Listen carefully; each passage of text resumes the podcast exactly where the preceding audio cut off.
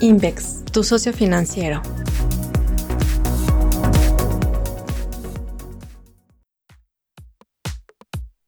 Invex Análisis. Los reportes corporativos al finalizar el 2020 y lo que anticipan para este año. Por Montserrat Antón los reportes corporativos al finalizar el 2020 y lo que anticipan para este año. El 2020 fue un parteaguas en la historia de muchas empresas por los efectos que dejó en ellas el COVID-19. Los números lo revelan claramente. En el año completo, las ventas del referencial en México, el SIP, BMB y crecieron moderadamente apoyadas de una fácil base de comparación, mientras que el se contrajo 8%. Esto de acuerdo con cifras de Bloomberg. La debilidad estuvo enmarcada en la primera mitad del año, cuando se dieron los cierres más fuertes a la actividad económica. El primer semestre de 2020, las ventas del referencial mexicano cayeron, mientras que en la segunda mitad del año lograron crecer. El EBITDA se contrajo casi 14% en el primer semestre, moderando la baja en los siguientes meses del año. Si bien diciembre llegó con nuevas e inesperadas restricciones a la movilidad, estas fueron más moderadas y la permanencia fue más acotada, protegiendo las cifras de las empresas al cierre del año y permitiendo que la tendencia de recuperación se mantuviera en la mayoría de los casos. Recientemente conocimos las cifras del cuarto trimestre de 2020 y se confirmó lo que era evidente. El entorno mejoró de forma importante conforme se normalizaron las actividades y poco a poco aprendimos a adaptar nuestra realidad a un virus que llegó para quedarse. En términos consolidados, la temporada de reportes del cuarto trimestre no sorprendió demasiado.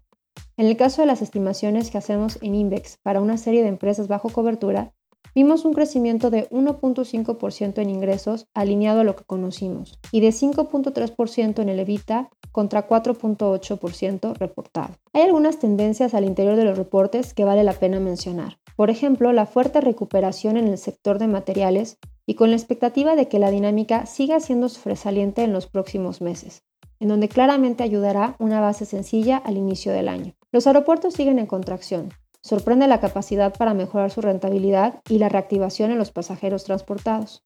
Sin embargo, el panorama parece menos prometedor al inicio de 2021, donde hemos visto reportes mensuales que, al menos contra lo que esperamos en Index, han sido decepcionantes, con especial presión del tráfico internacional. Las mineras se vieron impulsadas por el precio de los metales, y este puede seguir siendo un apoyo de cara a 2021, tal vez con menor incidencia. El enfoque estará ahora en su capacidad para reactivar niveles de producción tras la pandemia, similar a lo que podría ocurrir con las petroquímicas ante la recuperación del precio del petróleo. Es aún difícil de predecir el desenlace que tendrá esta materia prima más adelante y su incidencia en los números. Lo que es claro es que ayudará a las cifras en los primeros meses del año. En alimentos, bebidas y consumo vimos resultados mixtos, dependiendo de qué tan defensivos fueron sus productos y los mercados que atendían reconociendo que los cierres a la actividad de fin de año fueron más estrictos en algunas regiones. El panorama luce favorable de la mano de la reactivación económica, sin descartar algunos rezagos en la mezcla que podría mantenerse enfocada hacia productos de menor precio en el corto plazo.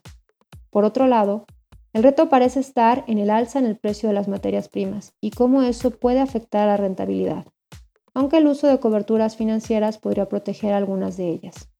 En el caso de las fibras, el desempeño también dependió por el tipo de propiedad. Lo que pudimos ver en términos generales es la presión en las tasas de ocupación e ingresos debilitados por el diferimiento en el cobro de las rentas. Este último punto debería normalizarse en 2021. Sin embargo, en las tasas de ocupación siguen existiendo incógnitas importantes por la velocidad en la que las actividades regresarán a la normalidad y que permita un tráfico en centros comerciales y oficinas como el que prevalecía previo a la pandemia. Las más defensivas parecen las industriales, en donde la demanda por este tipo de espacios se ha visto incluso favorecido por dinámicas como el comercio en línea. En telecomunicaciones encontramos que existe una importante diferencia en la dinámica por tipo de servicio. Algunos como Internet fueron los más defensivos, haciendo contrapeso a otros segmentos más afectados por la crisis económica. La postura hacia adelante es que se normalicen los efectos de la pandemia, dejando en evidencia los retos y oportunidades que prevalecían previo a este acontecimiento. El sector financiero en su mayoría mostró un menor deterioro en la calidad de los activos al cierre del año, luego de las importantes provisiones que se crearon al inicio de la pandemia en anticipación a los niveles de morosidad que podrían existir.